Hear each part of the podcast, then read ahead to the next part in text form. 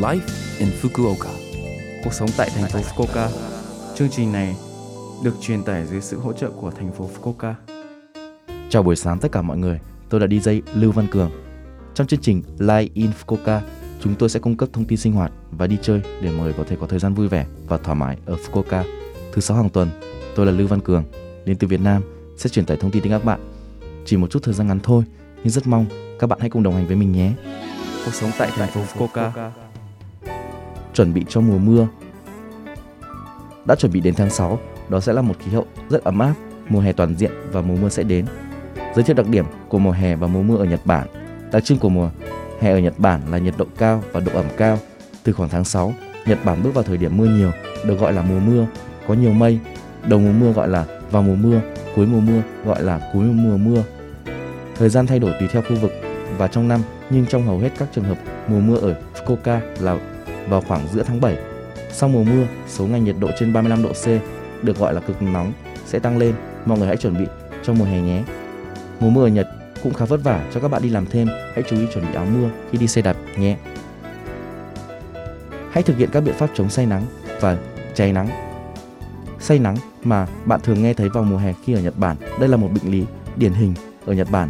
Chóng mặt, buồn nôn, chóng váng, chóng mặt, buồn nôn, chóng mặt khi tập thể dục hoặc ở dưới nắng hè lâu. Xuất hiện các triệu chứng như đau đầu, xin lưu ý rằng nó có thể gây ra đột quỵ, nhiệt không chỉ ngoài trời mà còn trong nhà. Tránh nắng càng nhiều càng tốt và dành thời gian trong bóng râm hoặc trong phòng mát. Khi đi ra ngoài nên đội mũ hoặc che nắng, tránh nắng và không vận động mạnh. Hãy sử dụng các sản phẩm chống đột quỵ nhiệt như khăn để làm mát cổ. Hãy siêng năng bù nước.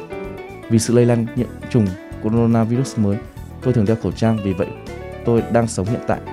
Thật khó để nhận ra rằng bạn đang khát.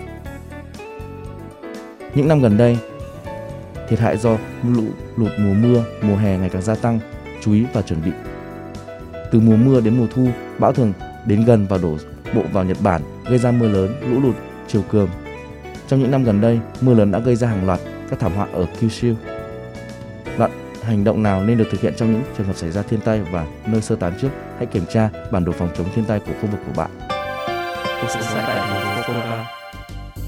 Số Live in Fukuoka tuần này mọi người cảm thấy thế nào ạ? Rất nhiều thông tin bổ ích phải không ạ? Số phát sóng này lúc nào cũng có thể nghe bằng postcard. Ngoài ra, mọi người cũng có thể biết về nội dung truyền tải trên blog. Mọi người hãy xem qua trang chương trình từ trang chủ của Love FM. Ngoài ra, chúng tôi cũng đang tìm kiếm các thông điệp gửi đến chương trình. Không quan trọng nếu bạn muốn viết một tin nhắn cho tôi hoặc một nhà hàng Việt Nam mà bạn thích. Địa chỉ email là 761 a lovefm.co.jp 761 a lovefm.co.jp Cuối cùng, tôi xin phép gửi đến mọi người bài Người yêu tôi không yêu tôi của ca sĩ Chi Dân để chia tay mọi người. Chúc mọi người một ngày vui vẻ. Hẹn gặp lại mọi người vào tuần sau.